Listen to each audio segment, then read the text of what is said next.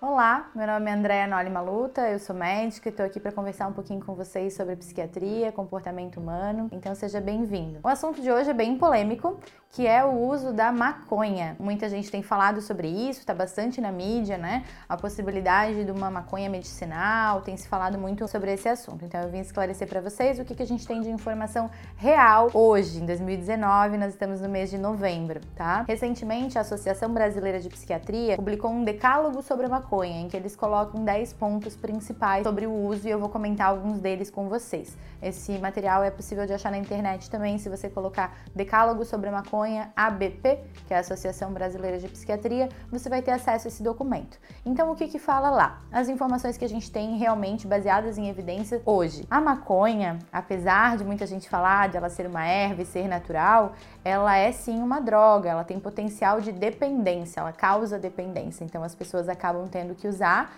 não conseguem ficar sem e acaba por muito tempo também tendo uh, questões de tolerância, precisam fumar cada vez mais vezes ao dia ou uma maior quantidade quantidade. Então, só por isso já valeria a pena a nossa cautela no uso da maconha. Maconha medicinal, na realidade, por enquanto ainda não existe. Então, dentro da maconha existem aproximadamente 400 substâncias. O THC, que está dentro da maconha, é o que causa dependência. E o CBD, que é o canabidiol, é o que está sendo estudado para prevenção de algumas crises convulsivas. Mas isso ainda está em processo experimental do uso. E veja, gente, se isso for comprovado que o CBD funciona, é óbvio que a medicina, a indústria farmacêutica vai fazer isso como um medicamento para ser usado para as pessoas que precisam. Mas é o CBD, isso vai virar um remédio injetável ou em comprimido e não fumar a maconha, né? A maconha fumada, você vai estar tá fumando as 400 substâncias, dentre elas o THC que faz muito mal. Então, a maconha medicinal, se um dia acontecer de ter, vai ser um medicamento de alguma substância de dentro dela e não ela na forma com a qual as pessoas consumem hoje em dia. É importante lembrar os malefícios comprovados da maconha. Então já existem estudos,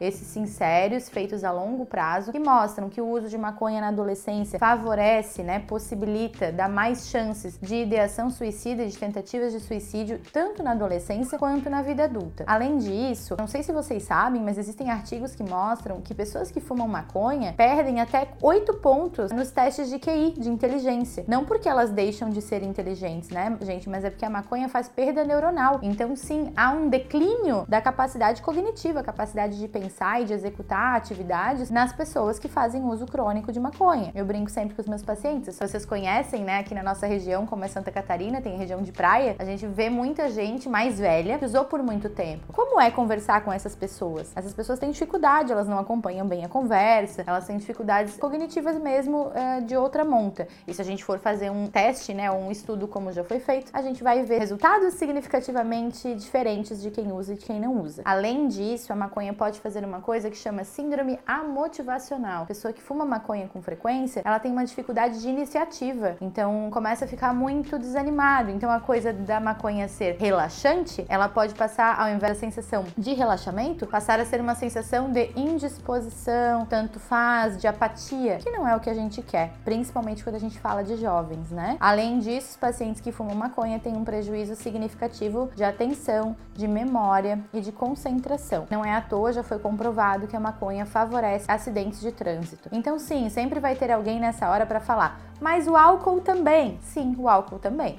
Então acho que a gente deveria repensar a venda indiscriminada de bebidas alcoólicas e não liberar a maconha. Eu sei que esse tema é polêmico, entre em várias outras questões políticas, econômicas, né? Eu tô falando da minha opinião do ponto de vista de saúde, né? Em termos de saúde mental, não é benéfico para a população que a gente libere ou estimule o consumo da maconha. Certo? Falei alguns dos pontos, outros estão nesse decálogo sobre a maconha da ABP. Espero ter esclarecido para vocês. Acho importante que vocês compartilhem esse vídeo com pessoas que é, estão fazendo uso da maconha sem saber exatamente o que ela é. Eu sempre falo que as pessoas têm que estar muito bem orientadas, né? Se vão usar ou não vão usar é uma decisão pessoal, como o uso de qualquer outra substância. Mas acho que é importante que as pessoas saibam exatamente o que elas estão fazendo, porque muitos pacientes a gente vê que fumam achando que é algo leve, algo natural, que não vai ter repercussão nenhuma na sua vida. Não sei se vocês já sabem também, mas a maconha ela pode é, provocar sintomas psicóticos, né, de esquizofrenia, de transtorno bipolar, bem como crises de pânico. Então não seria orientado para que ninguém usasse a maconha,